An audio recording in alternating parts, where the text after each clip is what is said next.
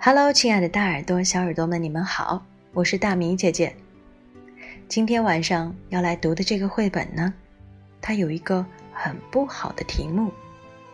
虽然不好，但是在日常生活中，听到越来越多的小朋友会说这样的话，大米姐姐也很担心。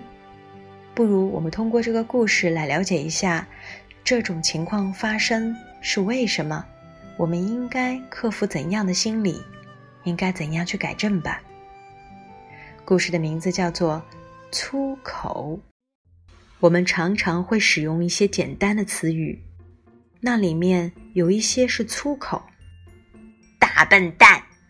我们会在不经意间从别人的话语中听到一些粗口。当我们也使用这些粗口的时候，会惹得其他人生气。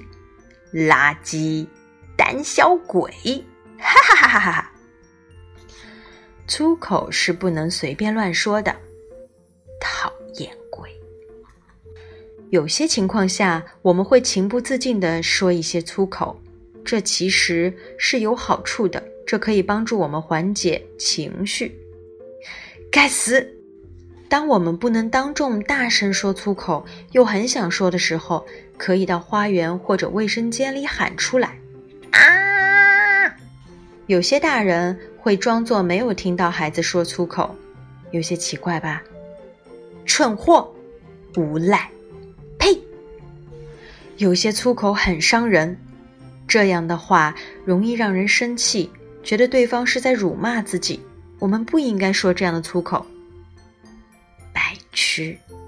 大人也常常会说粗口，却不允许我们说。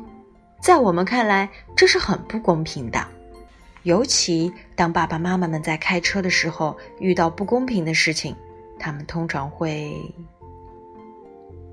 丑八怪。当小朋友们在一起时，会说一些无伤大雅的粗口，这是我们沟通交流、寻找快乐的一种方式。就像每个人都有喜欢的东西一样，每个人都有自己喜欢的粗口。嘿嘿，放屁！我们可以知道些粗口，但最好不要使用它们。说完了，粗口是一种正常的语言和社会现象，大可不必大惊小怪、紧张过度。本书以平和的口吻讲述了关于粗口的各个方面，教宝宝正确对待粗口。要知道，我们大人是孩子的一面镜子，如果我们平时很注意的话。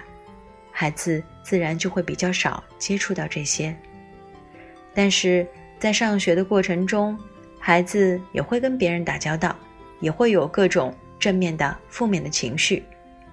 这时候我们要正确引导他们，不要只是粗暴的阻止，要询问他因为什么事情这样说，如此我们才能找到对症的好方法。